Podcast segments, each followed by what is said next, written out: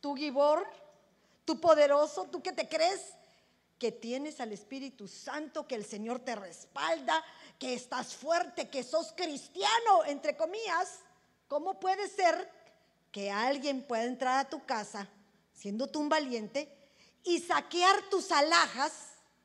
O sea, te quita todo lo que tienes de valor. Si primero no prendiere al valiente, prendiere quiere decir no lo amarra. Lo prendiere, yo lo agarro, lo prendo. Me lo prendo en esta silla y le doy una envoltura con tape, aunque sea, pero me lo agarro. Entonces, saqueará su casa.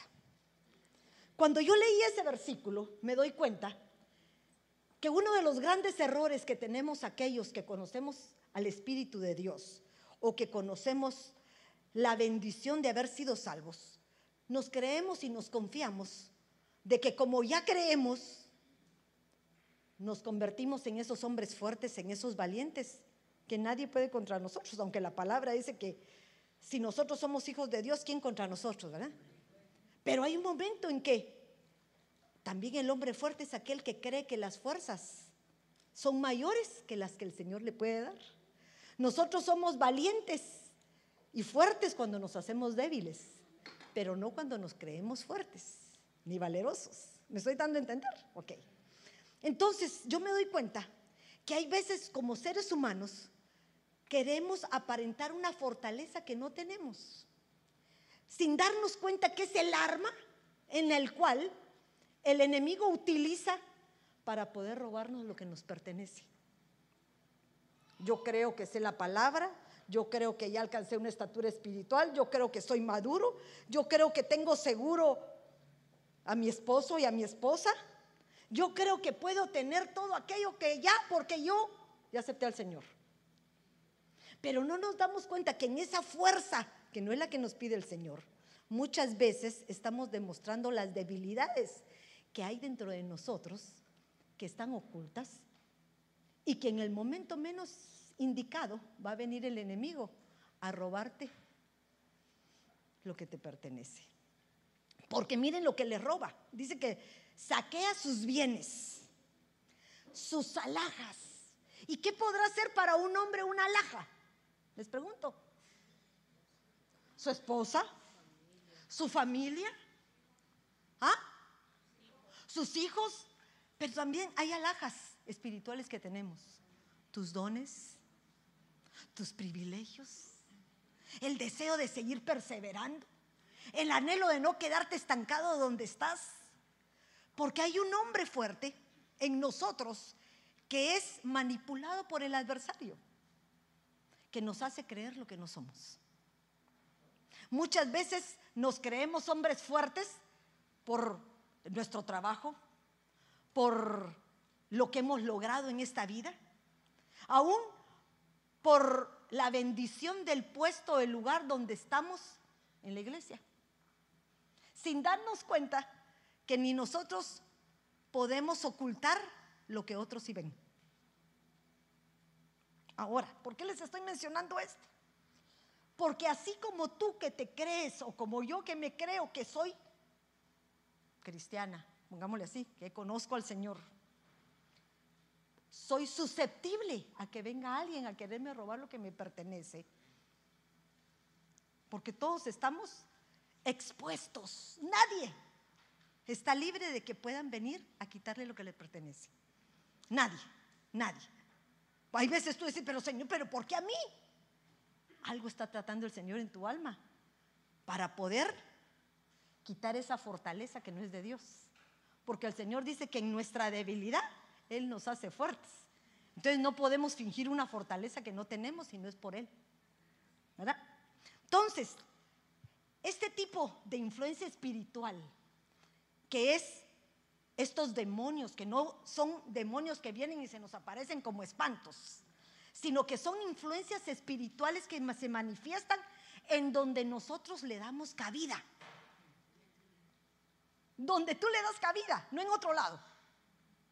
Porque sabes de tus posesiones, pero empiezas a cuidarlas como que son tuyas y te pertenecen.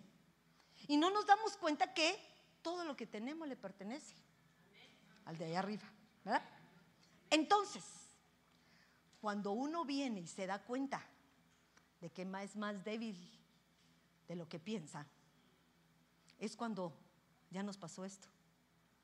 Ya vino alguien a robarnos lo que nos pertenece. ¿Y qué es lo que hace el ser humano?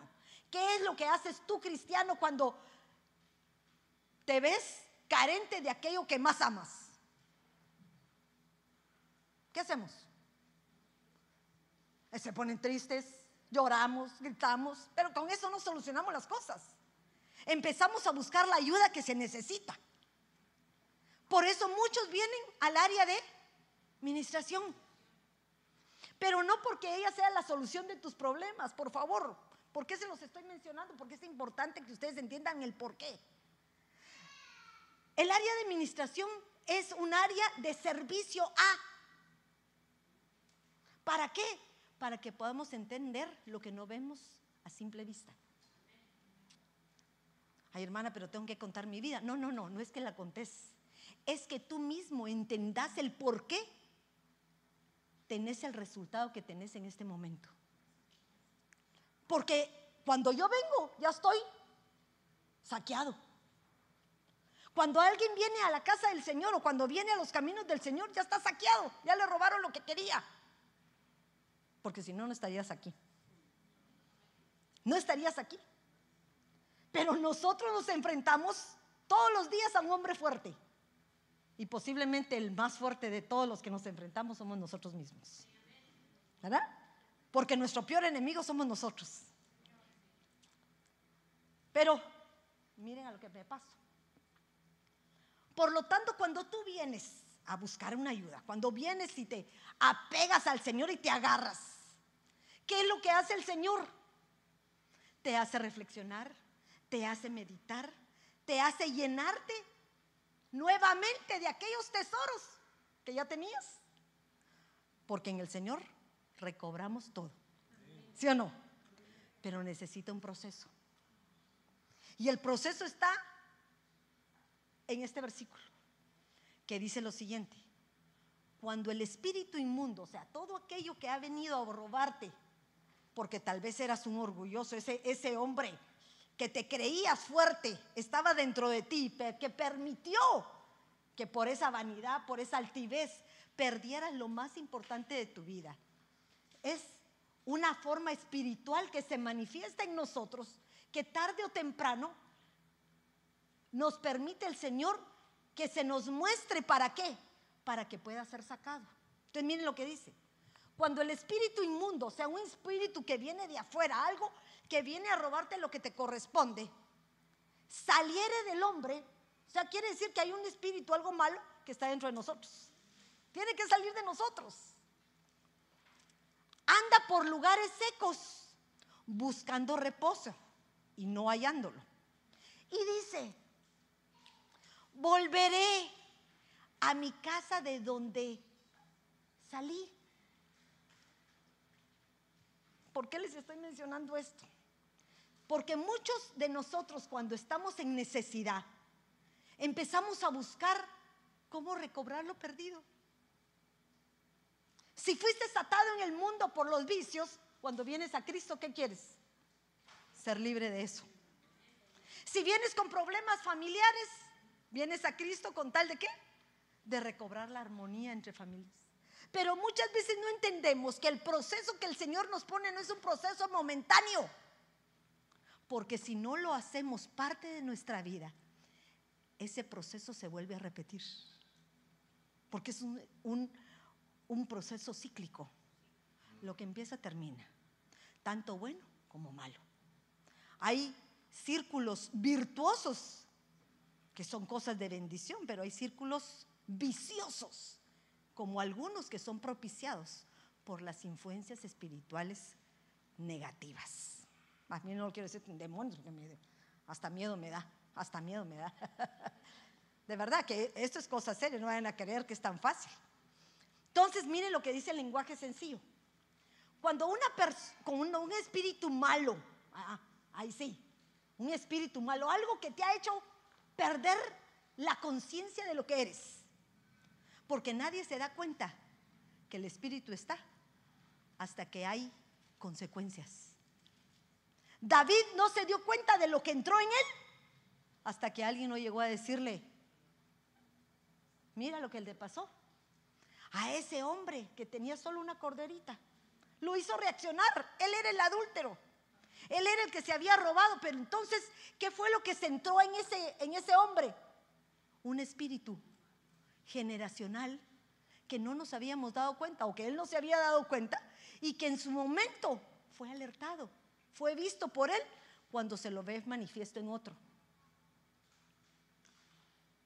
Cuando a ti o a mí nos dicen que somos orgullosas, ¿qué dices tú? Yo. Cuando te dicen que somos chismosas, ay, yo. Pero si apenas hablo. Pero hay cosas espirituales que tú mismo no te das cuenta, pero que otros sí los perciben. Entonces miren lo que sigue diciendo. Cuando este espíritu malo sale de una persona, viaja por el desierto, viaja. Fíjense, viaja por el desierto, buscando dónde descansar y no encuentra. Y al no encontrar ningún lugar dice, mejor regresaré a mi antigua casa. Me meteré de nuevo en ella. Pero hermana, pero usted me está hablando de la casa, usted está hablando de mi casa física. No, no, no, no, no. La palabra dice que tú eres el templo. Nosotros somos una casa. Que ahora tenemos un ocupante. ¿Quién es el ocupante? Cristo, el Espíritu Santo. Ah, pero ¿cuántos no los tenemos todavía? Porque no es lo mismo confesar que yo creo en Jesús a que yo tenga a Jesús dentro de mí. Eso es muy diferente. Entonces puede ser que yo creo, conmigo vive toda mi familia, yo les diría. ¿Sí? Pero en realidad no. Mis hijos viven momentáneamente, porque viven aquí en la iglesia. Y la viví, yo solo vivo con mi esposo. Miren eso. Pero nuestro pensamiento es que vivimos y no es así. Entonces cuando nosotros creemos, hay situaciones que vienen a nuestra vida y nos damos cuenta que ese tipo de influencias espirituales van a buscar nuevamente volver a entrar donde tuvieron satisfacción. Porque como me imagino que se les ha hablado el apóstol, este tipo de demonios no tienen un cuerpo físico en donde satisfacerse pero necesitan cuerpos en donde poder sentir lo que antes sintieron. Miren esto. No quiero hablar muy fuerte porque sé que hay niños, pero cuando tú entiendes eso, empiezas a comprender por qué es necesario que te digo y que vuelvo a hablarte cuando estamos en la administración, que no es nada más de venir a confesar lo que has hecho si no es necesario llenarse. Por eso les digo yo, vengan el de un lunes, vengan martes, vengan miércoles, vengan el viernes, vengan el sábado, porque tu casa tiene que estar constantemente llena para que lo que salió no vuelva a entrar. Si tú tienes tu casa, fíjense, nueva, va, pongámosla nueva, linda, ¿verdad? Nueva, uno dice, no me llevo nada viejo, todo nuevito. Pero cuando sentís, volvés a los tiempos de antes. Que alguien te regala una cajita y te pones esta. Que alguien te regala y cuando sentís la casa está llena de porquerías. Esa es nuestra naturaleza. Volver a traer las cosas del pasado al presente. ¿Cuántos de ustedes no les pasa, perdónenme, que queremos seguir guardando las cosas viejitas? Ah, yo veo mi closet. Me digo, gracias, Señor, me has bendecido. Pero el problema es que lo veo bendecido porque lo veo repleto. ¿Pero por qué? Piensen por qué. A ver. Ay, tan linda. Porque no saco lo viejo. Porque yo digo, ay, no, esta falda la puedo usar otra vez. Ay, esta blusa, no, esa todavía me queda muy bien. Ah, no, esto no me queda ahorita, pero me va a quedar mañana. ¿O no? Nos acomodamos en esas cosas que para nosotros ya no tendrían que tener oportunidad. Miren cómo actúa una nueva raza, los gringos. Compran una brusa y sacan una. Sustitución. Pero ¿saben por qué sustitución? Porque así es el Señor. El Señor lo que saca lo sustituye por algo. Si te saca un vicio, te va a dar otro vicio mejor. ¿Cuál será? Alabarlo, buscar al Señor, saciarte con estar en su casa de día y de noche. Ay, hermana, ¿y no se cansa? No, yo no me canso. No tengo otra manera de pensar en, en lo que estoy haciendo más que estar disfrutando cada día de lo que la palabra me revela. Y uno dice, ay hermana, pero ¿qué tanto le dice? Te va a decir cuando le entendás. Pero cuando no le entendés, por más que leas, te quedas en gallo. Perdónenme, nos quedamos en gallo. Pero para poder entenderla, tenés que leerla. Y al leerla, Dios te va a dar una revelación, te van a abrir los ojos espirituales, en donde vas a poder ver las profundidades que no están a la vista. Entonces vas a entender muchas cosas que estamos viviendo, que es por nuestra propia necedad. ¿Me estoy dando a entender? ¿Sí o no? Bueno, ya voy casi caminando. Por lo tanto, dice algunos eh, comentaristas, que los demonios buscan lugares de reposo, desérticos, y al no encontrarlos, eh, vuelven a su casa. Pero fíjense, buscan lugares desérticos. Ay, no sé cómo explicarlo. ¿Los puedo usar a ustedes dos? vengan, pues, los dos, perdón. Como sos más grandote, entonces te voy a poner a ti el lado negativo, para que este niño no se contamine ni siquiera con lo que digo. fíjense pues, la vez pasada les decía yo que el Señor nos lleva al desierto a tener amores con nosotros. ¿Sí o no? Entonces quiere decir que el desierto es este. Mire, este es el desierto.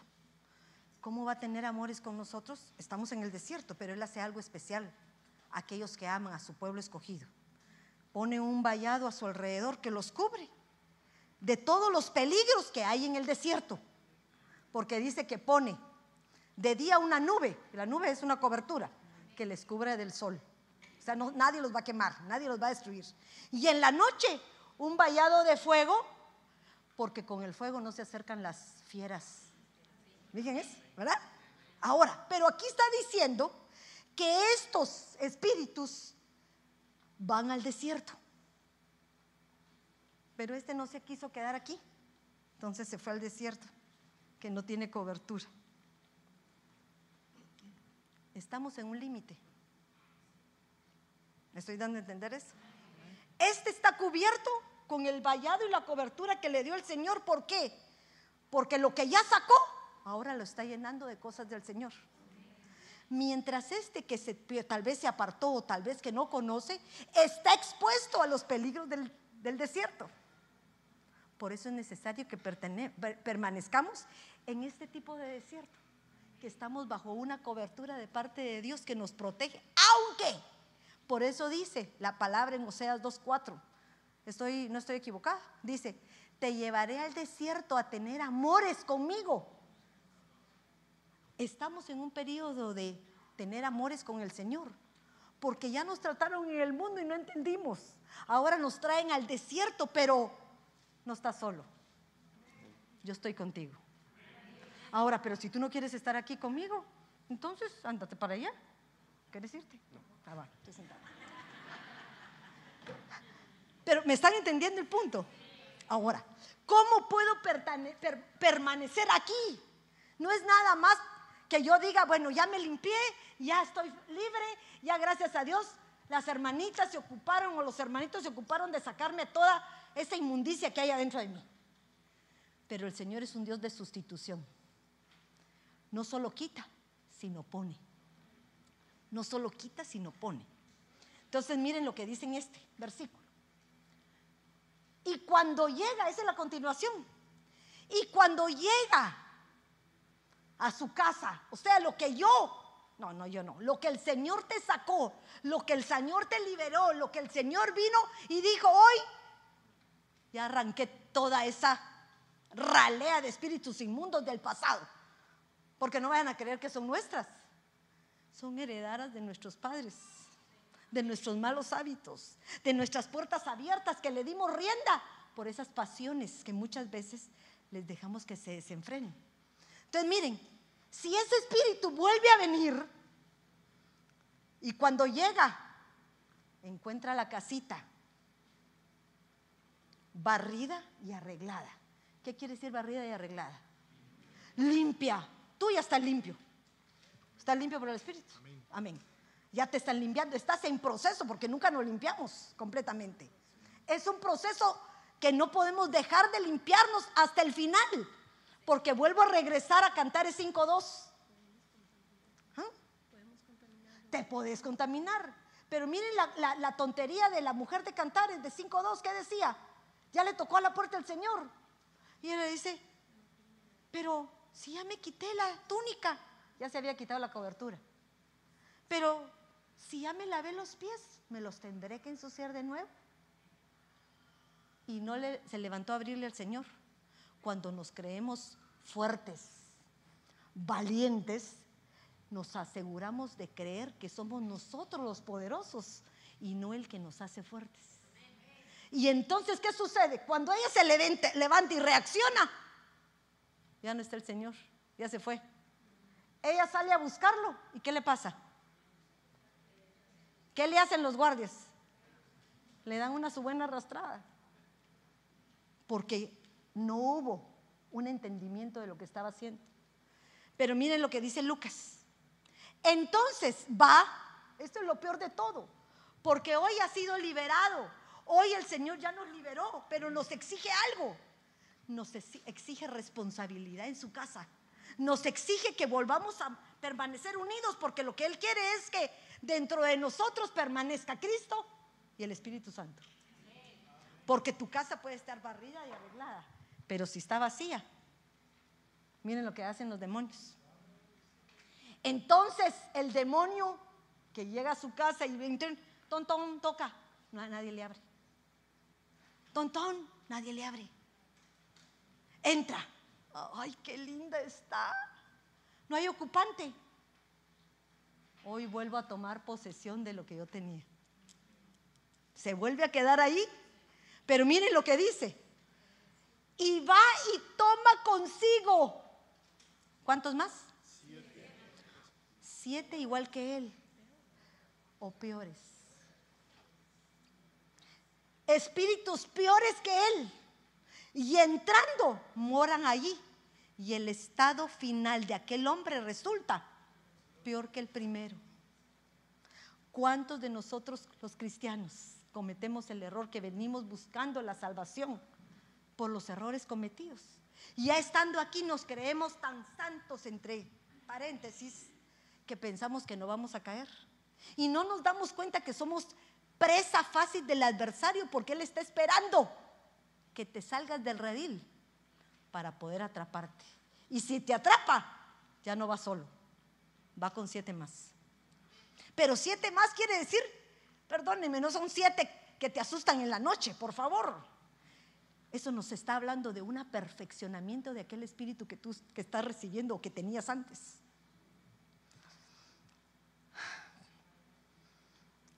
Voy a hablar de algo. Los vicios. ¿Es un espíritu, sí o no? Va. ¿Con qué empieza un vicio en la juventud? ¿Con, con qué droga, pongámosle? Va, pensemos. El primero, con fumar. Te sacia y, fuma uno, ¿por qué? ¿Ah? ¿Por experimentar? ¿O fumas porque tu amigo lo hace y te ves interesante con los dos dedos levantados o tres? Sin pensar que el cigarrito lo único que te hace es ahogarte y llenarte los pulmones de humo, ¿verdad? Va, con eso empezás, pero no te es suficiente. Entonces ahora cambio a otro tipo de cigarrillo. ¿Nos entendemos esto? Ahora nos toca la Mari. Un demonio mujer, la Mari. Marihuana. Mariana. Para que nos recordemos. Es otro. Vamos avanzando. Miren eso. Eso es lo que tenemos que hacerle entender a nuestros hijos, que no es que uno les evite, que no hagan determinada cosa. No los podemos permitir que caigan en los errores que en un momento dado tú y yo pudimos haber caído. Porque sabemos que esos no involucionan, sino evolucionan.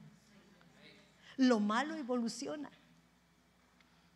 Entonces, después de la marihuana, el efecto es pasividad. Ya no te enojas, todo lo ves con calma.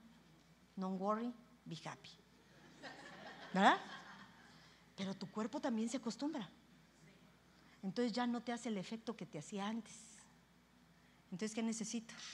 Algo más. Puedo decirles que alcohol, puedo decirles que coínas, les puedo decir TLS, otro tipo de droga que vaya provocando en ti una pérdida de la noción de tu realidad. Ahora, el primero era inofensivo, un cigarro. Pero miren hasta dónde llevamos. Cada uno viene y se convierte en peor de lo que estábamos al principio. Estoy hablándoles de un vicio, sin hablar de los problemas sexuales que se convierten en manifestaciones que se amplían. Un niño que mira pornografía, al hermano, ¿cómo va a pensar que un niño? Ustedes porque no los vigilan. Pero en su iPad, en su cosa que es solo de niños, de vez en cuando vienen notificaciones. Y los muchachitos que hacen, pin, apachan. Caricaturas chinas. Ay, hermana, pues está viendo a unas güeras así largadas. ¿Qué tiene eso? Nada, tiene. Porque cuando ustedes se dan cuenta, esas caricaturas tienen pornografía. Pero como no te, te preocupas en ver qué está viendo tu hijo, sino solo lo querés entretenido, para que no te moleste. ¿Verdad? Para que no te moleste. Ah, hermana, pero mi hijo solo lee. Cuidado, porque aún la lectura te puede provocar manifestaciones espirituales sexuales, porque la lectura se hace uno con el que lee. Ay, hermana, no lo creo. Claro que sí.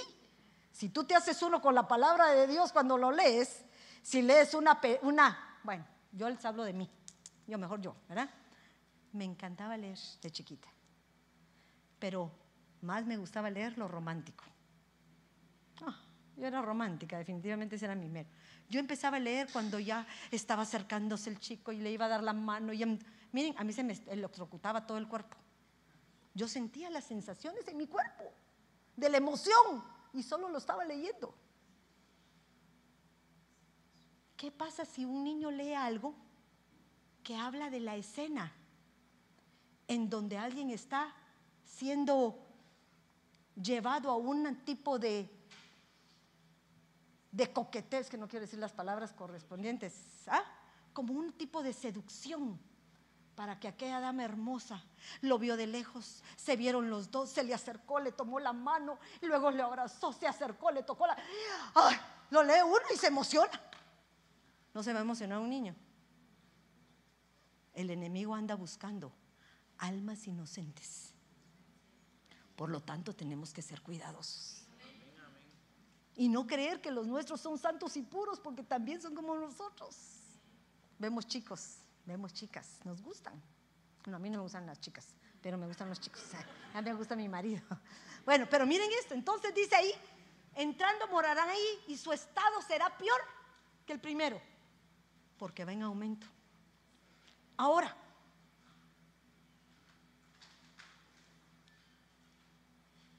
miren esto el apóstol les ha venido hablando de este tipo de manifestaciones demoníacas que se manifiestan hoy en día. ¿A causa de qué? A causa de la idolatría, que es una potestad. ¿Se recordarán o no? Que les habló la última vez. A causa de la idolatría, ¿qué es para ustedes idolatría? Ah, poner algo antes que Dios. Algo es cualquier cosa. Pones antes a tus hijos, pones antes tu trabajo, pones antes el dinero, pones antes a tu esposa, pones antes a tu esposo, antes a. Por eso dice la palabra, amarás a tu Dios sobre todas las cosas, Por eso muchos todavía no hemos logrado la perfección porque todavía no amamos al Señor sobre todas las cosas. Tu restauración completa va a venir cuando pongas al Señor por primer lugar. Porque si no lo pones a Él por primer lugar, no puedes aprender a amarte a ti mismo. Y menos puedes amar al que está a la par tuya. Entonces, la idolatría nos lleva a que se manifiesten tipos de demonios que ya les hablaba el pastor la vez pasada de Aluca, que es la sanguijuela. La sanguijuela que solo dice, léeme ese versículo, ¿lo tenés? A buscarlo. La sanguijuela que solo dice, dame, dame. Nunca se conforma. Si nos damos cuenta, es una potestad femenina que también puede influenciar a los varones. Porque las mujeres, por lo general, por favor, no crean que estoy en contra del sexo femenino, pero tengo que aceptar que somos insaciables. Nunca estamos conformes con lo que tenemos. ¿Lo tenés ahí? Proverbios 30:15. La sanguijuela tiene dos hijas que dicen, dame, dame. Dos hijas. La codicia, el orgullo, la vanidad. ¿Cuántas hijas tendrá? Muchas, porque dos quiere decir que es el testimonio de lo que ella representa. Para mí esta, a Luca, miren lo que dice la insaciable. ¿Por qué menciona el pastor y mencionó la pornografía? Porque la pornografía solo empieza por ver una imagen y la persona se hace adicta. Con una imagen que se vea. Hace mucho tiempo nos enseñaban que la primera imagen sexual que un niño mira se graba en su mente como un print, porque no se conforma solo con eso, sino necesita ver más, más, más. ¿Por qué creen que los niños cuando ven a una pareja besándose dicen guácatelas? ¿O no? Ay, guácatelas, ay, papá y mamá, guácatelas. Pero ¿y por qué si es casado? ¿No les has enseñado? Porque para ellos todo aquello pareciera que fuese pornografía. Porque es un beso. ¿Qué les enseñas tú aquí que no se pueden besar, no se pueden tocar, no se pueden abrazar? Nada. Entonces ven a sus papás haciéndolo, pero no les has explicado que ya tienen ya un derecho. La Luca, un demonio hembra. Pero hay otras. Está la Lilith, que también es llamada Lamia, Laila y Asmodeo. Cada una tiene una función. Pero la Lilith a mí me impresiona porque la Lilith es una figura, un demonio espiritual que casi no aparece en la Biblia. Pero lo que representa es un cazador de noche. Miren esto, es un cazador de noche. ¿Por qué será que de noche? ¿Mm? Porque en la noche no hay luz. En la noche nadie te mira. En la noche, en la oscuridad, podés hacer cosas que pensás que ni tú mismo ves. Por eso es nocturno. En la noche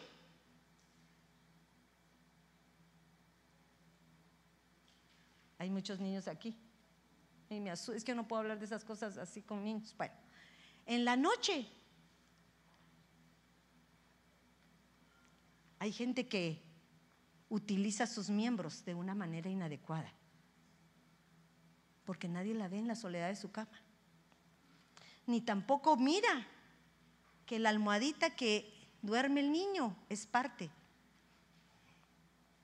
de una manera de manipuleo ni tampoco se denota que los niños les encanta estar en las esquinas de los muebles, muebles movilizándose. Perdónenme, no puedo hablar más claro. Entonces ¿Por qué una criatura? Si es inocente. Pero ¿no será que en esa casa, en lo literal, hay alguna puerta abierta? ¿O no será que en un momento dado nosotros hemos participado en eso y hoy estamos trasladando una herencia, un viajero que va a poder manipular también a los nuestros?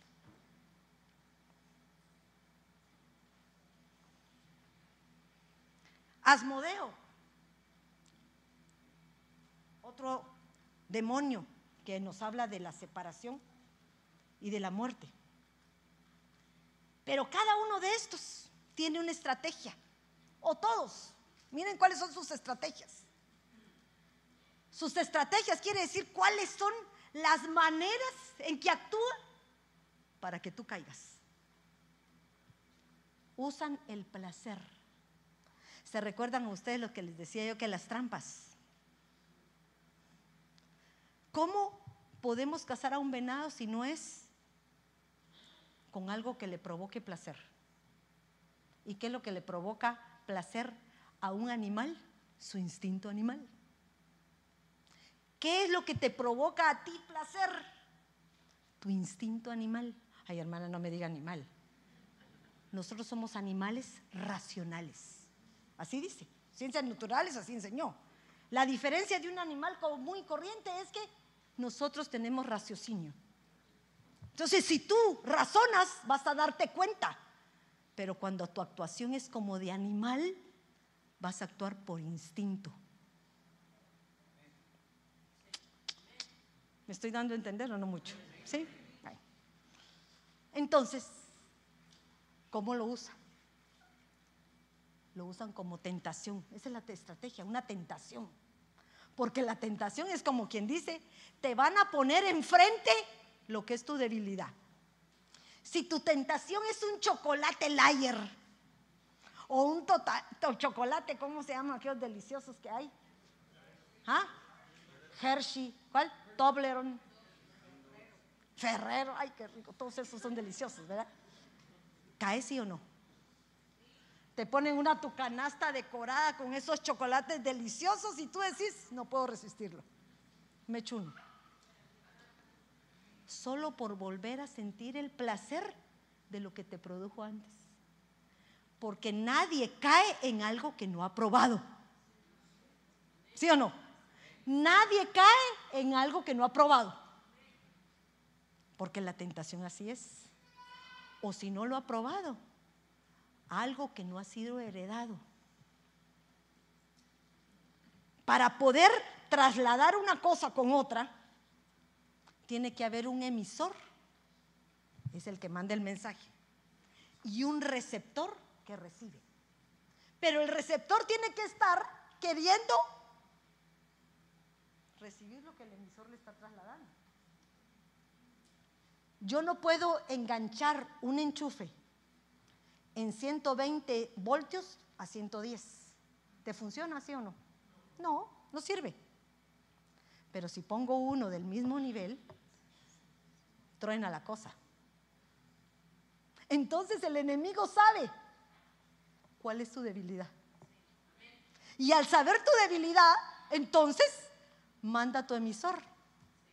Si tu debilidad, por ejemplo, es el pastel, Perdonen que les pongo el más fácil porque no quiero poner los más horrorosos. Te pone un pastel, te lo va a presentar de una manera que no podás evitarlo. Pero hermana, soy fuerte, sí, pero dice que nosotros somos probados en el desierto. Dice que en el desierto estuvo Jesús 40 días y 40 noches. Y fue tentado no al principio, sino cuando estaba terminando. ¿Por qué? Porque lo necesitaba débil, no fuerte. Fuerte decís que no. Si nosotros estamos empezando una dieta, ¿quién dice que sí? Nadie. No, hermana, gracias.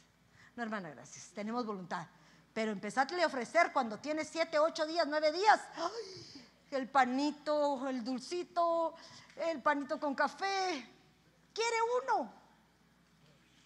Porque hay días que no lo has probado. Pero si Dios pudo hacerlo, ¿cómo nosotros no lo vamos a hacer? Entonces, dice que su estrategia es la tentación. ¿Por medio de qué? De los sentidos. ¿Y cuáles son tus sentidos, por favor? ¿Cuántos sentidos tenemos? Ah, va, hoy regresemos a las clases de, de ciencias naturales. El sentido de la vista. Todo lo que miras. Aquí hay una tentación. Porque a nosotros nos entra la comida primeramente por los ojos. Por el olfato. Porque allí discernís, ¿o no? El olfato dice que es figura del discernimiento. Cuando nosotros tenemos un área dentro de nosotros, nuestro olfato puede discernir a alguien o igual a ti o alguien que te puede ofrecer lo que tú has rechazado. El oído, ¿por dónde fue seducida Eva? Por lo que le hablaban. Se recuerdan que el apóstol nos ha enseñado constantemente que a la mujer tenemos que cuidarla del oído, porque esa es su debilidad le gusta que le digan cosas lindas. En cambio, el hombre su debilidad es la vista. Se le presenta una turbulenta. Y ahora que todas son falsas, ¿verdad? Porque ahora tienen de todo. Perdóneme que se los diga, pero la realidad es que ahorita a la hora digo yo, pero qué ven bonito eso, si está horroroso. En lugar de verse bien, se ve mal, porque es ficticio. Pero es llamativo. Ayer les comentaba el apóstol, les decía de aquella persona que, aquel hombre que le, que le, le, dijo a su esposa, ah, ¿estás viendo ese chulo? No, yo estaba viendo la moto. ¿De qué color es la moto? Pues no me di cuenta, entonces sí estaba viendo al chico. o sea que hay situaciones que empezamos a darnos cuenta cómo podemos caer en nuestra debilidad. Ya voy a terminar. Ay, no mentira. Entonces, por los sentidos. Pero ahora miren este otro ingrediente que usan como estrategia. La química, las hormonas. A la hermana, ¿pero qué se refiere esto? Les pregunto algo. ¿Cómo un perro? ¿Cómo un perro sabe que una persona tiene miedo? ¿Ah? Porque huele. Porque nosotros despegamos o desprendemos un tipo de olor cuando hay miedo. Pero entonces si lo podemos hacer con los animales, ¿cuánto no más con los espíritus? Porque quiere decir que nosotros desprendemos un olor, una química, una hormona que atrae aquello que es el receptor o el emisor para caer en nuestra debilidad. Les mencionaba hace poco que a un cazador, ¿se recuerdan que les conté eso? Que el hermano se echaba encima el olor de una sierva en brama. Entonces dice uno, pero miren qué listos. Porque esa es la debilidad del siervo para que se acerque. El animal no entiende. Él solo sigue sus instintos. Por eso, para no caer en tentación, ¿qué es lo que hay que hacer? huir. Ay, hermana, pero si no me enfrento a ella, ¿cuándo? No, no te pongas valientote. Porque por ser querer valiente vas a ser débil y viene tu adversario, te ata y te quita todas tus posiciones. Más vale huir vivo que quedarte y morirte, porque sabes que caes sembradito o sembradita, una de dos. Cada uno de estas mujeres, de estos espíritus inmundos, utiliza sus mecanismos, sus estrategias para que podamos caer. Ahora, ¿qué consecuencias? ¿Qué consecuencias vamos a tener si permitimos que cualquiera de estos pueda entrar a nuestra vida? Miren, se pierde la felicidad. ¿Y la felicidad qué contiene? Amor, compresión, cariño, unidad,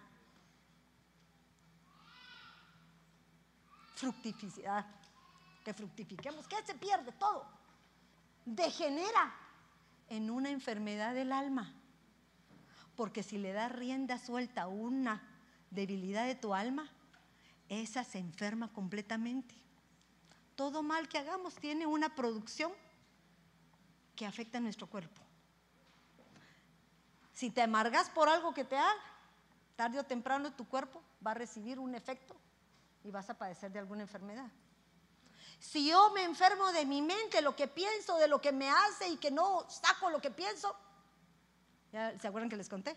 El médico me dijo, si está enferma de aquí, está enferma de aquí. Todo afecta a nuestro cuerpo. Entonces, degenera nuestra alma, pero así como enferma tu alma, enferma tu cuerpo, porque lo deteriora. Pero, ¿cuál sería el arma para poder contrarrestar todo esto? Lo único que no tiene un animal, entendimiento. Un animal no tiene entendimiento, pero tú y yo tenemos entendimiento, porque tú ya no eres Juan ni María, tú eres Cristo Jesús que mora dentro de ti. Entonces tenemos la mente de Cristo que empieza a actuar para que actuemos de una manera correcta, íntegra, justa, completa. Pero por favor, no nos equivoquemos creyendo que la integridad y lo ser completo, el ser correcto, nos hace negar lo que somos. Porque el que niega lo que es, tarde o temprano cae en lo que niega. Todos somos pecadores y todos tenemos debilidades. Lo único que el Señor espera es que lo reconozcas y le digas, Señor, necesito tu ayuda.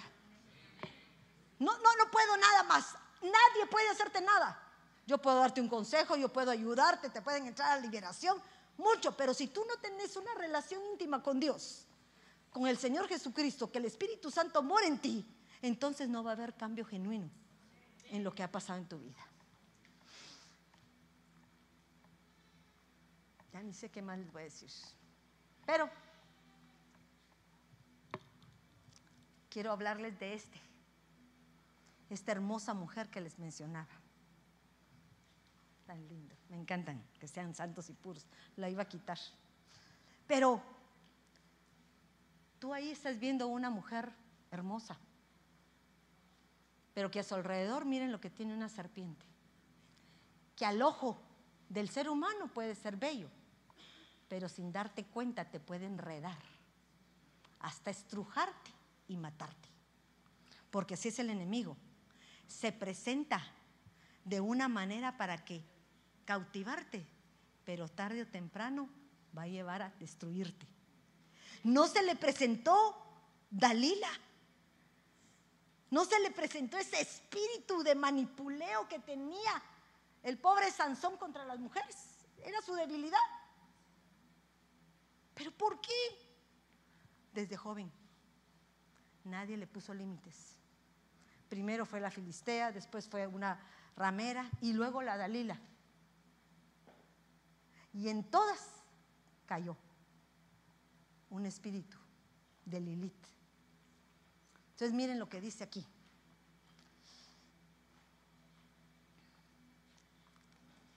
En Isaías 34, 14.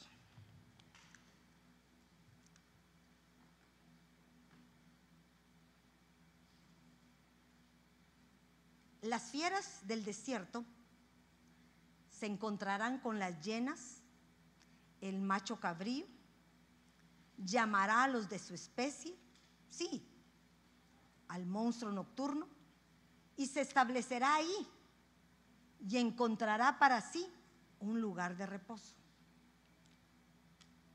En otras versiones dice, las fieras del desierto se encontrarán con las llenas, el macho cabrío, llamará a los de su especie, así como el fantasma que espanta en la noche. En otras versiones, en lugar de decir fantasma que espanta en la noche, habla del monstruo, monstruo llamado de Lilith. Pero me van a decir ustedes, hermana, ¿por, qué me está hablando del desierto? ¿Qué tiene que ver en el desierto si yo estoy en un desierto rodeado de parte de Dios? Pero cuando nosotros nos salimos del redil que el Señor ha puesto, somos presa fácil de eso. No porque el Señor quiera lastimarte, sino porque te salís de la cobertura.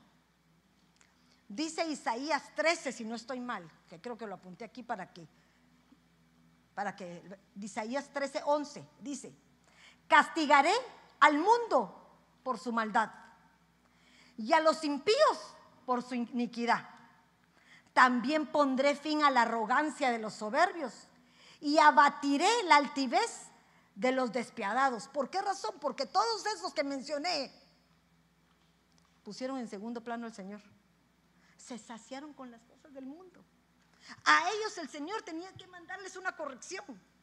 Por lo tanto, su castigo fue que les iba a poner en su desierto, en el lugar en el que ellos prepararon este tipo de animales, este tipo de espíritus que tarde o temprano podemos ser presa fácil de poder caer en ellos.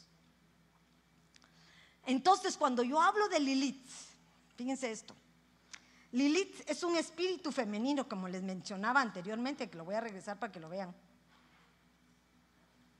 Miren lo que dice, que Lilith es un demonio que lo que hace es cazar nocturna.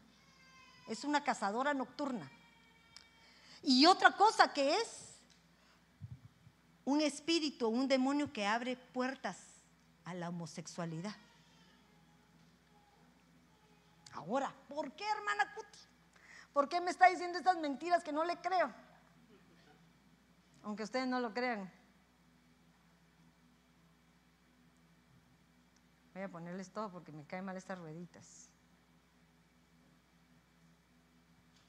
¿Por qué? Porque este es un espíritu femenino que dice que provoca en nosotros rebelión, una liberación sexual y homosexualismo.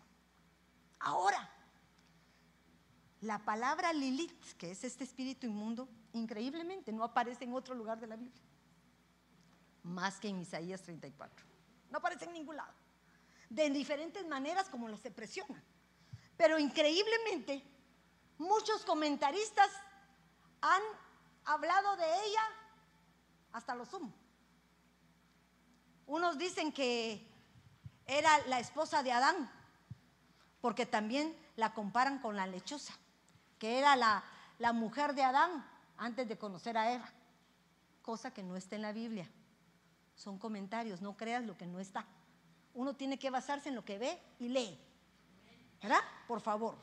Otros comentaristas hablan que son potestades de algunas civilizaciones antiguas que le dieron un valor y propiciaron en ellos que surgieran de espíritus inmundos que pueden estar rodeando. Pero esto viene, se está hablando de demonios. Demonios que no fueron creados en esta época, sino fueron creados antes de la creación del hombre. Pero quiero mostrarles lo demás, porque si no, miren esto me gustaba. Dice, es un espíritu femenino que no podía tener hijos. Ese es un comentario. Me encanta. Así quisiera todos. Miren este. Espíritu que no, no, eso no tiene ahí, espíritu que no puede tener hijos. Para poder tener hijos necesitamos la unión de un hombre con una mujer, ¿sí o no? Pero no solo eso puede provocar placer. Hay otras maneras de provocar placer con la manipulación. Eso no te permite tener hijos. Entonces, es un espíritu que va a provocar que tú utilices tus miembros de una manera inadecuada. Espero que me esté dando a entender, no quiero ser más clara. Sino que emitía veneno de algunas partes de su cuerpo con el propósito de matar. Eso dicen algunos comentaristas. Dice que se compara con la lechuza. Pero miren esto que me impresionó porque lo leí. Y me lo leyeron y me gustó porque dice que la lechuza, uno de sus aspectos más visibles son sus ojos. Dice que la mirada de los lechuzas o de los búhos está considerada como una de las más hipnóticas. Y cuando uno habla de hipnótico, quiere decir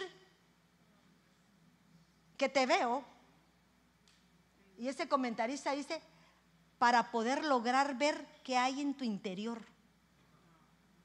Ahora, ¿por qué alguien va a querer ver qué hay en tu interior? Ah, para ver debilidades. De otra manera no los puede hacer. Pero ¿quién va a poder penetrar a tu interior si no es algo espiritual?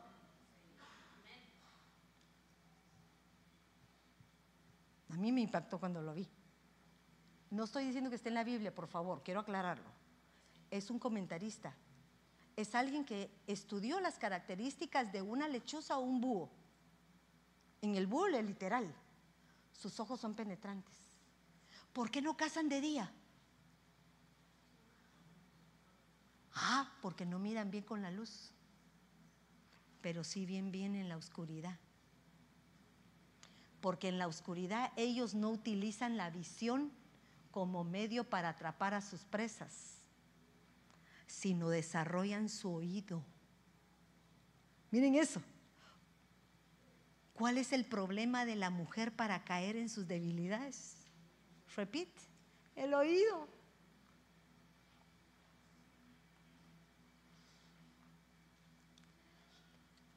Si un búho te mira, la sensación es que te clava los ojos como si te atravesara y pudiera ver tu interior.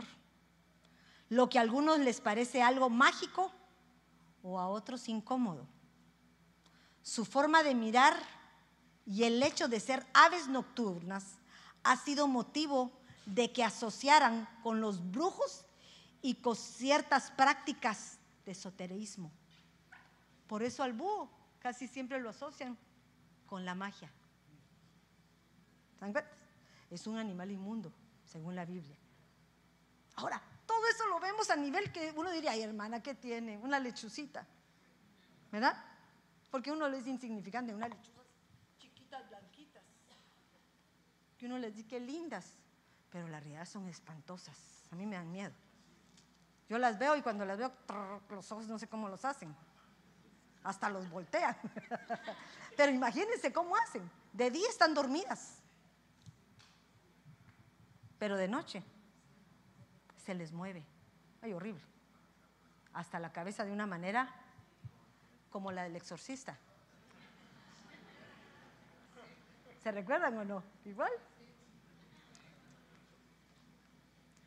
También se le llama Laila. Para algunos dice que es una figura de calamidad sin la presencia que nos da el Señor en confortarnos y dirigirnos. Porque Él es el que nos cuida de noche. Él es que muchas veces te les vela para que te levantes y clames cuando estás en peligro. Pero también en la noche te muestra los peligros. También en la noche surgen situaciones que tú no estabas, no estabas pensando y ahí están en la noche tu mente maquina cosas que no son las correctas. Entonces tenemos que ser cuidadosos. Perdón, hijito, mire, tengo un niño sano, puro y santo. Entonces me quito. Ya, mija. Entonces miren lo que dice, para que lo vean. Cuando se habla de las fieras del desierto, no solo estas son, no, las fieras del desierto están en, en, en Isaías 34, 11, creo que ahí empiezan, ¿verdad, Madeline? 34.11. No se las quise mencionar porque es un grupo de fieras del desierto, pero hay un, con ellas, juntamente con ellas, dice que buscan a estas. Se encontrarán las llenas, el macho cabrío, y llamarán a los de su misma especie, sí, al monstruo nocturno, y se establecerá ahí en contra y encontrará para sí reposo. Pero lo que quiero enseñarles es lo que significa cada cosa de estas. Porque cuando se habla de las fieras del desierto, miren lo que son son aquellos moradores del desierto que su original dice que son calcinar, sequedad y sequía. Es lo que te provoca el desierto. Sequedad, porque no hay vegetación, no hay nada verde, no hay agua. El agua es la palabra. Aquellos que caen en estas fieras del desierto es aquellos que no han sido buscadores de la palabra del Señor, que los mantiene como manantiales que nunca cesa su agua. A pesar de que no haya nada, siempre se mantienen verdes. Pero miren eso, cuando se habla de sequía, es que hay carencia de agua. Pero cuando se habla de calcinar, está diciendo que alguien que se está quemando. Y alguien que se quema es aquel que está siendo probado con el pecado.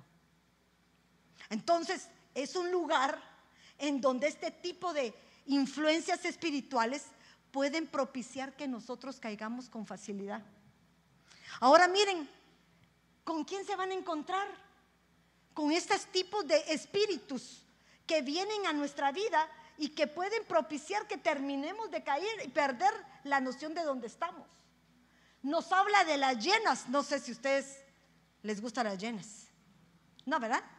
Son animales asquerosos que se alimentan de carroña. ¿Verdad? De lo, miren lo increíble.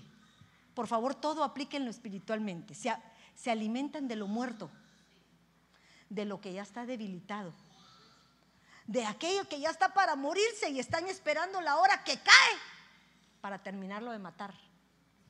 Y no dice la palabra de Dios que el diablo ronda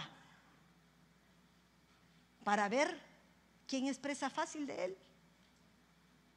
Y lo que está provocando en nosotros es debilidad, porque cuando estamos débiles, débiles es cuando él nos atrapa. Eso me impresionaba a mí, me impresionaba. Pero cuando yo veo las llenas, me doy cuenta que las llenas son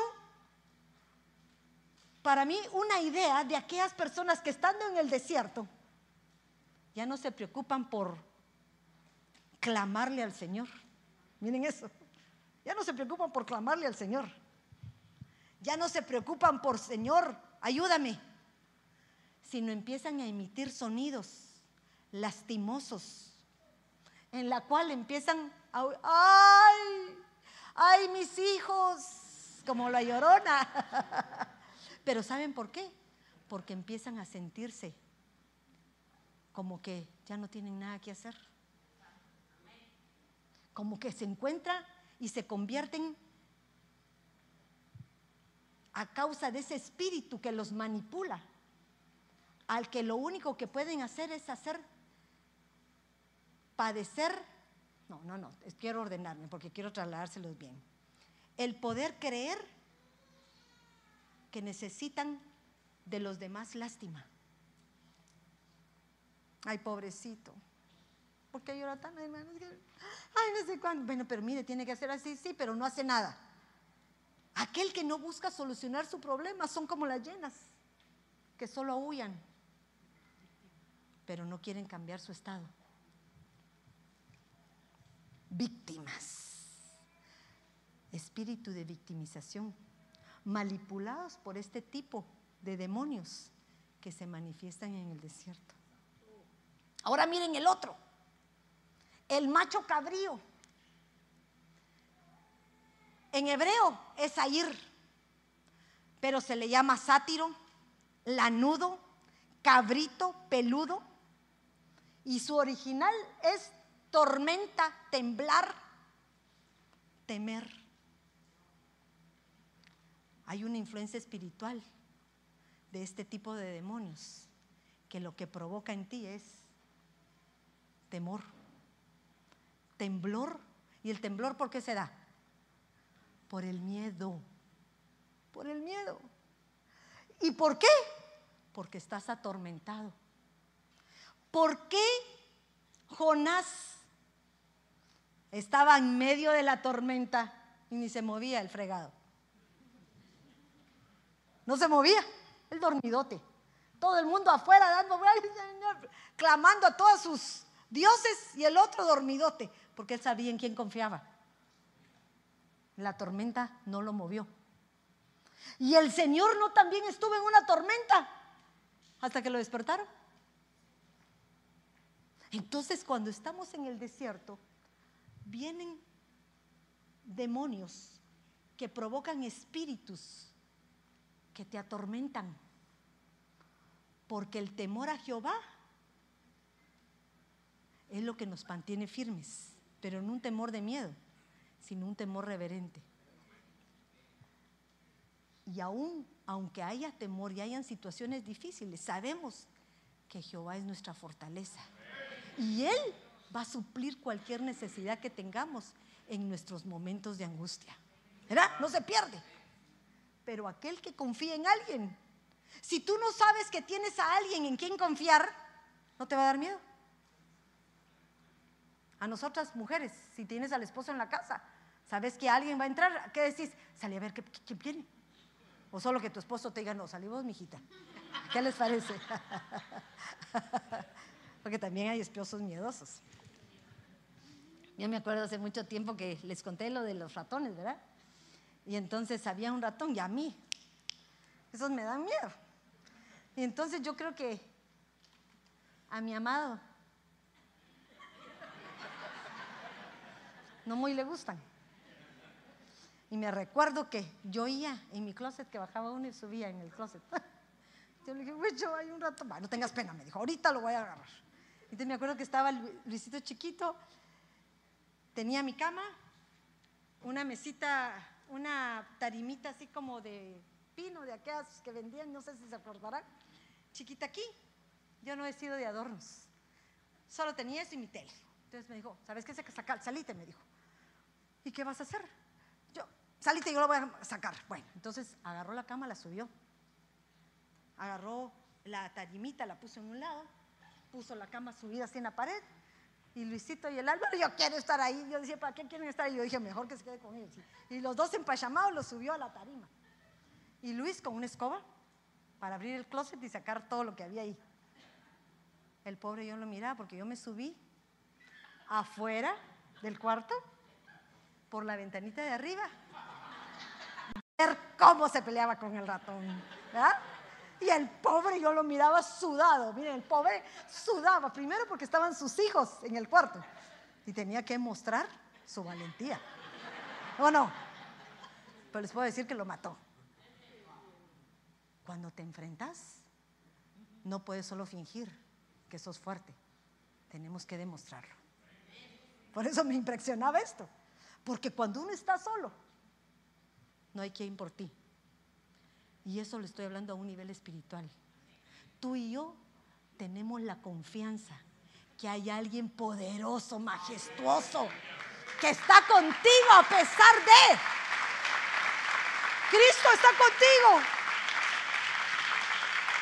Todo lo puedo en Cristo que me fortalece. Ah, pero esa palabra hay que poner, hacer la vida en nosotros. Yo digo, así yo creo en Cristo, pero no soluciona este problema. Entonces, esperar que tal vez el Señor te está dando una revolcadita para que entendas. Pero miren esto. Y el siguiente es el que les mencionaba, el monstruo nocturno. Ya me pasé de tiempo. ¿Cuánto tiempo llevo, mis hermanos? No, no, no. Una, ya, ya terminé, gracias a Dios. el monstruo nocturno, pero miren lo que me impresionaba yo les estoy mostrando que este, este tipo de espíritu inmundo lo que habla, lo que nos hace es alejarnos de la luz, porque es nocturno. Entonces Él no quiere que estás en la luz, porque la luz te muestra la verdad. En cambio, las tinieblas te hace permanecer en la oscuridad y no ves el mal que se te avecina. Miren, eso es lo que significa Lilith espectro nocturno, lechuza, giro. ¿Qué es giro? Si estaba así, me cambia así. Lo que para mí era positivo, Él me da vuelta, me gira para lo negativo. Alejándose de la luz, nos habla de noche y nos habla de adversidad. Miren hasta dónde nos puede conducir. Ahora, cada uno de estos tiene manifestaciones, pero hoy estoy tratando de hablarles de Lilith. Y se manifiesta en la Biblia en diferentes mujeres. Se manifiesta en la Jezabel porque ejercía un espíritu de matriarcado. Fíjense esto, cómo tenemos que ser cuidadosas. ¿Cómo hace un espíritu de matriarcado, hermano? Porque ella no entendía que tenía que aprender a respetar las jerarquías. Habemos mujeres que queremos tomar el lugar de nuestros maridos. Y eso es incorrecto. Miren este marido. Pero Jezabel, su mujer, ahí estaba el rey hablándole con él, se acercó al rey y le dijo, ¿por qué está tu espíritu tan decaído que no comes? Miren cómo un espíritu manipulador llega con una persona que está sensible, no quiere comer, tiene decaído su espíritu. Pero él estaba así, porque había ido con Nabot y no le quiso dar su viña, porque era de él. Y el otro estaba berrinchudo. Cuando nosotros no logramos lo que queremos, abrimos puertas porque no permitimos que el Señor haga su obra en el momento que Él lo desea. No es en tu tiempo, es en el tiempo del Señor. Entonces miren lo que hace ese espíritu de matriarcado o manipulador si ustedes quieren. Se me imagina como aquella papacita linda. Su mujer Jezabel le dijo, ¿no reinas ahora sobre Israel? ¿No eres tú el rey de esta casa, mi rey? Póngalo como quieran. ¿Qué quiere mi muchachito? ¿Qué quele? ¿Qué quele? ¿Quiere la hacienda de ese hombre? ¿Usted lo quiere? Va, ahorita se la voy a traer. ¿Por qué ella? ¿Por qué se lo iba a llevar ella? ¿No reinas ahora sobre Israel? Levántate, come y que se alegre tu corazón. Yo te daré la viña de Nabot de Jezreel. O sea, no la logró por su fuerza. Mire, le quitó su identidad. Para mí, esta le robó la identidad a este hombre. Porque era rey. Pero ella tomó el lugar que no le correspondía. Pero él la dejó. Entonces tenemos que ser cuidadosos porque a veces nosotros las mujeres queremos tomar un lugar que no nos corresponde. Hay decisiones, hay situaciones que tenemos que dejar que se enfrente nuestro esposo, nuestro hijo, para que pueda salir adelante por sí mismo. Miren este otro, el espíritu de Dalila que se los mencioné, manipuladora. Tres veces. Tres veces quiso atar a, a Sansón hasta que lo logró. La primera dice que con cuerdas frescas. Me gustaba porque cuando se habla de cuerdas, habla de sobresalir, de exceder, pero se imagina frescas porque era orgulloso, todavía estaba en su vanidosazo, de joven, en su apogeo, debe haber sido guapo, me imagino yo, para seducir a tantas. Pero miren la segunda vez, Pareciera que fuera lo mismo, pero no. Las sogas nuevas, pero las sogas hablan de ataduras. Ayer o el domingo pasado les hablaba de ese versículo que le decía que el joven se deje llevar por todo lo que ven sus ojos, aún por sus pasiones, pero que tenga cuidado, porque a lo largo, al tiempo, el Señor le va a pedir cuentas sobre ello.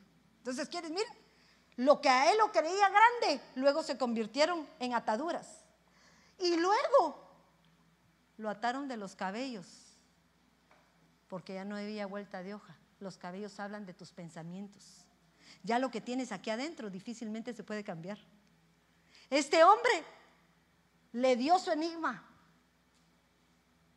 Le dijo que le atara, que le atara, le trenzara los cabellos, los cabellos y los clavara. Y cuando lo tenía bien clavado, ¿clavado dónde? En las cosas del mundo clavado en las cosas que no edificaba. Vinieron los filisteos y le quitaron la cabellera y lo dejaron ciego. Ahora miren esto.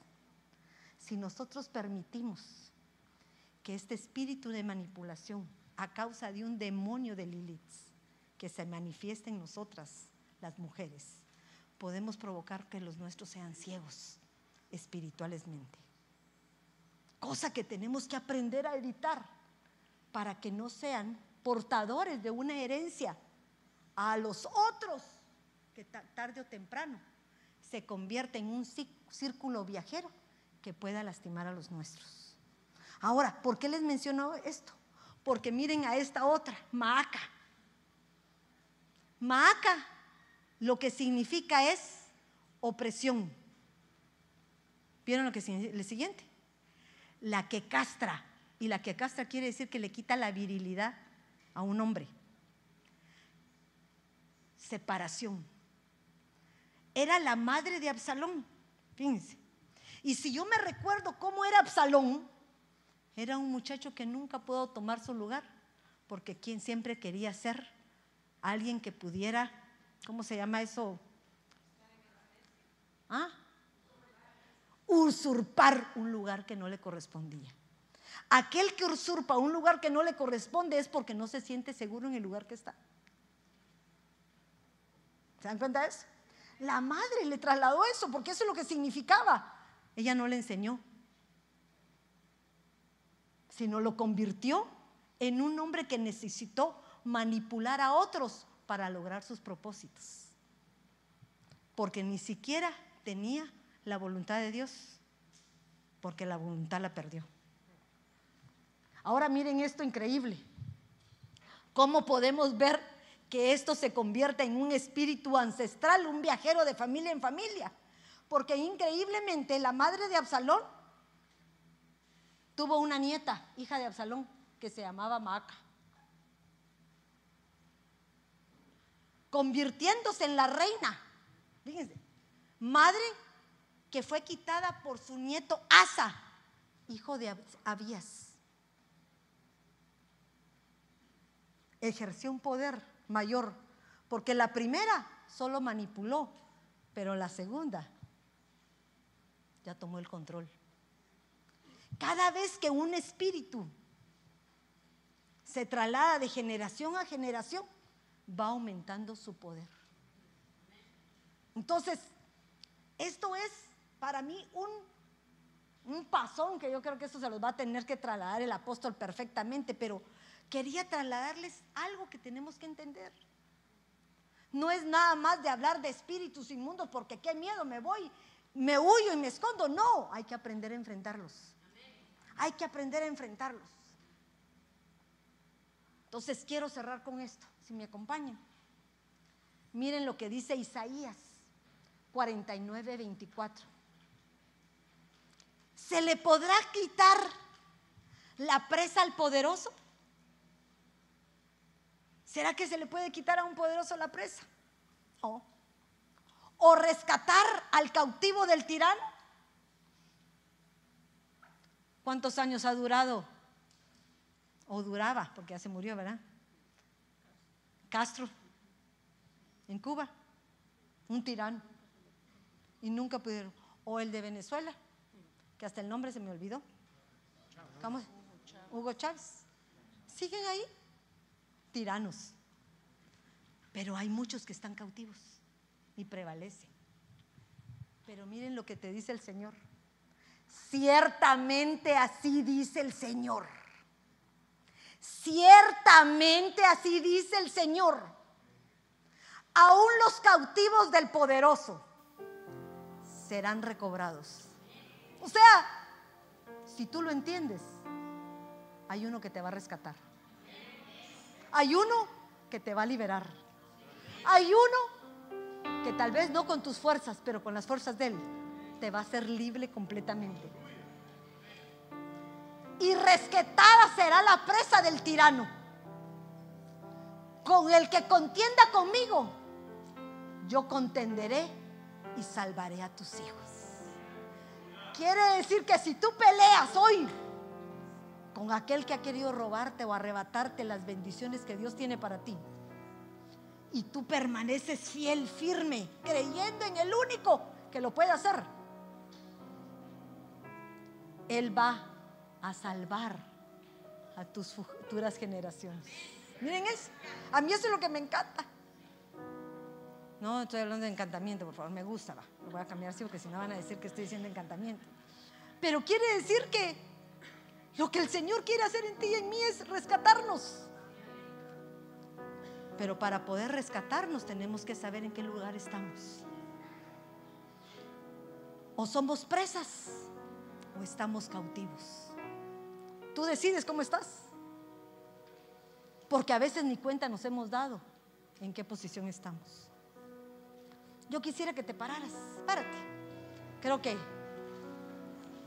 me acordé hace poco en, en Chile en llamas que decía el hermano, el apóstol Billy, levántate, estira las piernas, ya sé que has pasado todo el día.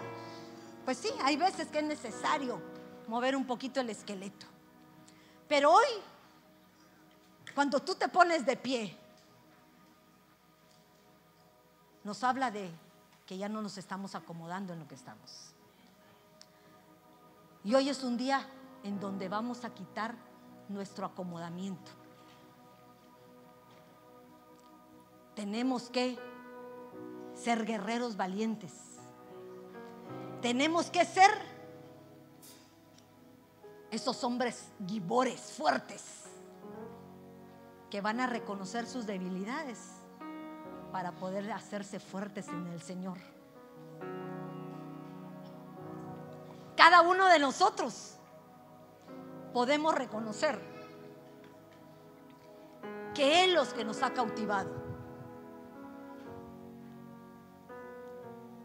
¿Qué es lo que nos ha apresado? Pero cuando lo entiendes, puedes pelear. Pero si no lo has entendido, entonces pidámosle al Señor entendimiento. Porque ninguno de los que estamos aquí hemos podido evadir ese tipo de influencias. Miren cómo se los digo, porque no quiero decir que hemos sido poseídos. Influencias espirituales. Que si nosotros prevalecemos en ese tipo de influencias tarde o temprano, vamos a ser poseídos por algo que queremos arrancar. Quiero recordarles que lo espiritual aún en el lado negativo, saben respetar las jerarquías. No se saltan como nosotros. Quiero algo, estoy en la alabanza, pero voy a hablar primero del apóstol. Ah, y tendría que tocar primero con la líder o el líder de alabanza. Nos saltamos, no aprendemos. Pero el enemigo sabe respetar. Entonces, si nosotros permitimos que una influencia espiritual nos domine y no salimos de ella, tarde o temprano vamos a caer en una posesión demoníaca porque ya lo que vivía dentro de ti ya no va a estar. Porque la casa no puede ser ocupada por un santo. El santo, el Espíritu de Dios, el Señor Jesucristo que está en ti, es santo. Pero no puede estar siendo inquilino de algo malo. Él como todo un caballero se retira. Pero eres tú el que le abre la puerta. Eres tú el que lo permite. Entonces cierra tus ojos. Cierra tus ojos. Y quiero que en tu interior repitas con todo tu corazón esta promesa que está en Isaías 49, 24. Así te dice tu Señor. Así te dice tu Señor. Aún los cautivos del poderoso serán recobrados. Tú que sabes que estás cautivo en cualquier área, que no has podido salir de ella, hoy es el tiempo porque ese Dios poderoso que está sobre ti viene a liberarte. Y a ti, que está preso a tus pasiones, a tus deseos, a todo aquello heredado de generaciones pasadas,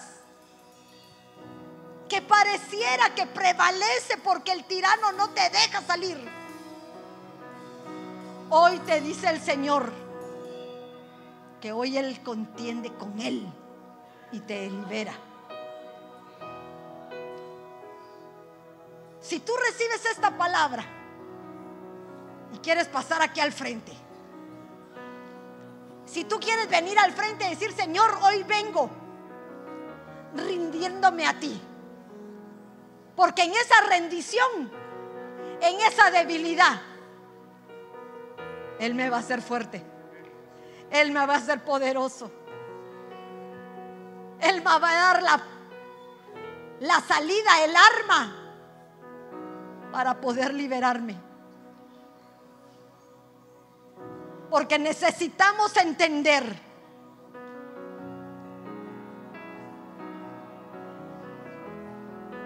que lo que queremos que more dentro de nosotros es Cristo Jesús. Lo que queremos entender hoy, lo que queremos declarar, es que el único Señor de señores que pueda habitar en tu santo nombre, en su santo templo, es Cristo Jesús. Decláralo con poder, dile Señor, todo esto que hay dentro de mí que quiero arrancar, desarraigar. Ya estoy cansado de ese acusador que constantemente me lo está acordando. Y aún nosotros mismos que nos convertimos en acusadores de aquellos que han pecado, hoy es tiempo de rechazar ese espíritu que solo acusa sin reconocer también que en ellos hay debilidad. Declárale hoy al Señor esto. Tómalo como tuyo. Él contiende. Él contiende con el adversario, no tú. Porque el que pelea por ti es poderoso. Y Él va a tener victoria en tu vida si tú le permites que Él sea tu libertador.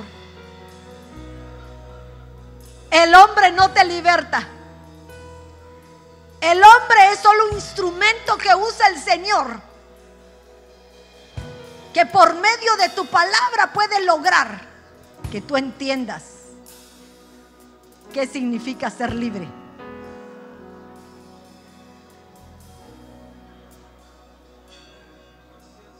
Porque tenemos una promesa. Y es la promesa que yo quiero para mí y para ti. Él nos ha dado las llaves.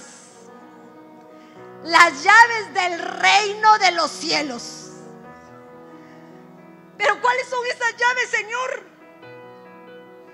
Las llaves es que puedas entrar a la presencia de Dios que te da paz, que te da serenidad, que te da confianza, que te da seguridad, que te hace reposar en pastos delicados, no importando por el valle de sombra que andes. Eso es lo que hace Él. Yo te daré las llaves de los cielos. Y lo que ates en la tierra, miren esto, lo que declaremos con tu boca que tiene poder, porque voy a atar, voy a ligar. Hay cosas que no se pueden romper, hay cosas que no se pueden desarraigar. Pero cuando se habla de atar, de ligar, quiere decir que no le voy a permitir dar paso a que se traslade a otra generación. Lo que ates en la tierra será atado en los cielos. Y lo que te desates en la tierra será desatado en los cielos. Por lo tanto, hoy venimos a declarar con autoridad de parte de Dios. Venimos desatando, Señor, tu Santo Espíritu ese Santo Espíritu para que venga a morar en cada uno de nosotros y tome autoridad sobre nosotros y no autoridad el adversario de lo que no le pertenece.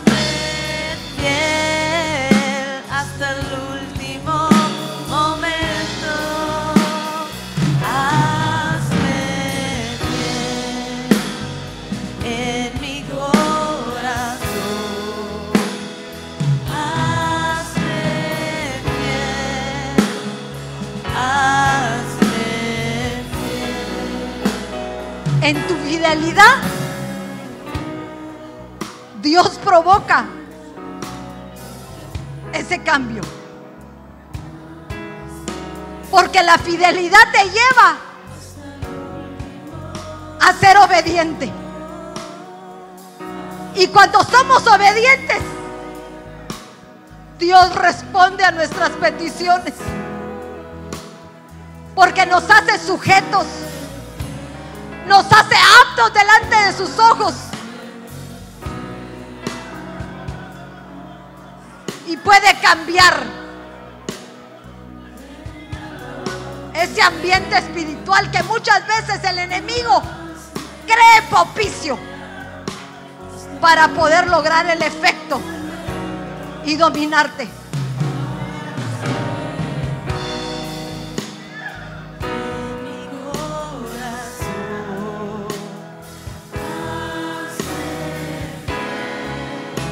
Danos entendimiento, Dios Todopoderoso.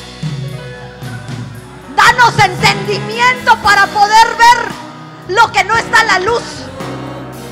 Danos entendimiento para poder ver más allá de lo que está en mi ojo natural.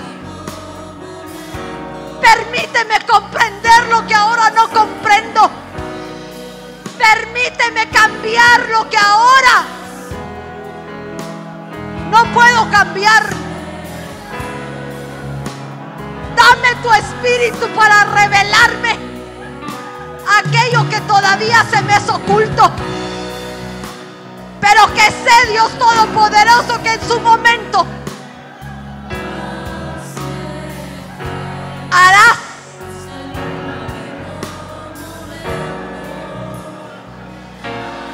tu obra perfecta en nosotros.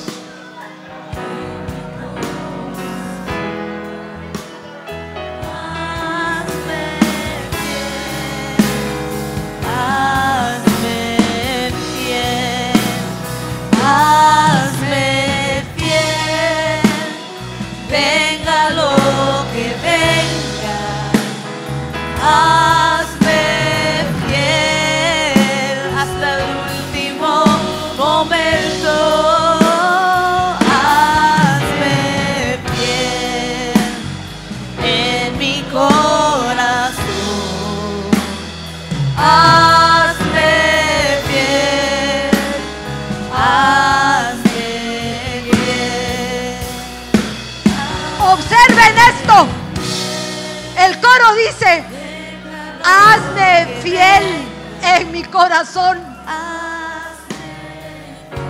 Hazme fiel en mis pensamientos, en mi mente.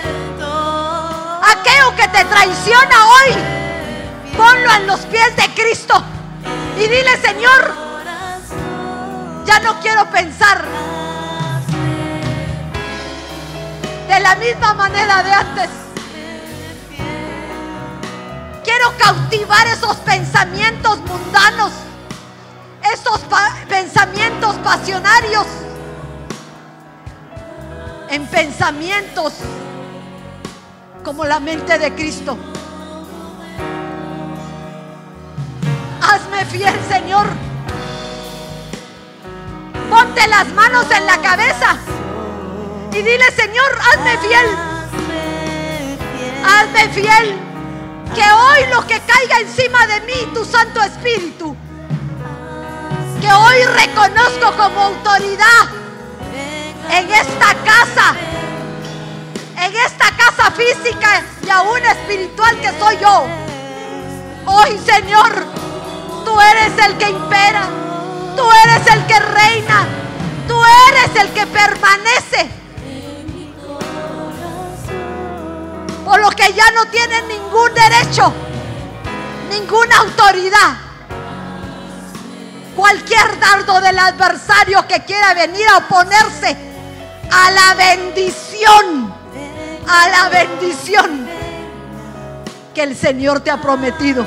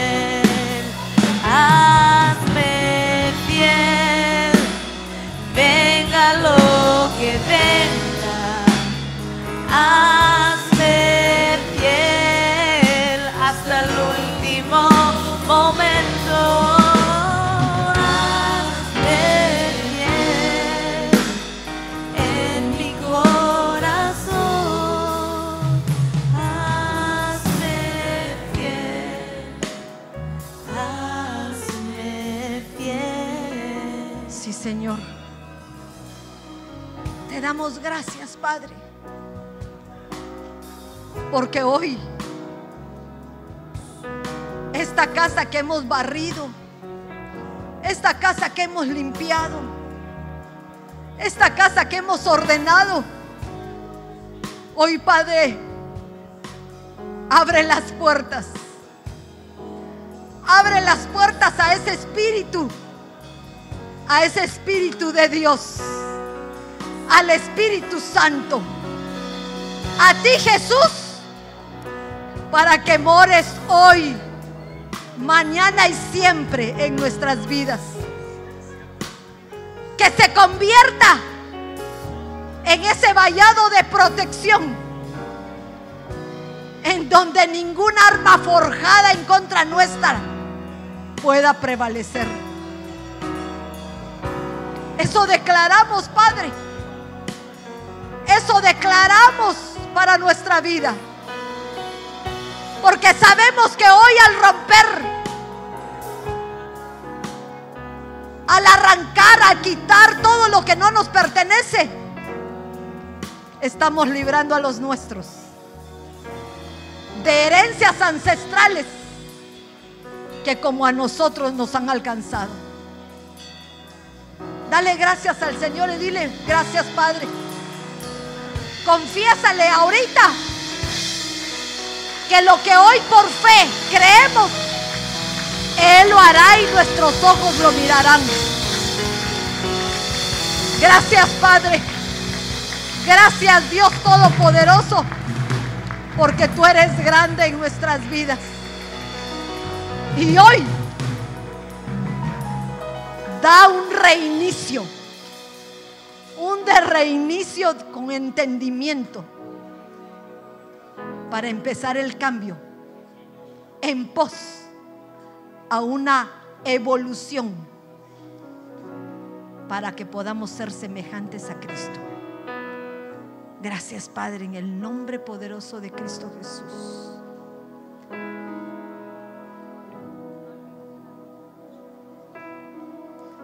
Gracias Señor. Démosle un aplauso.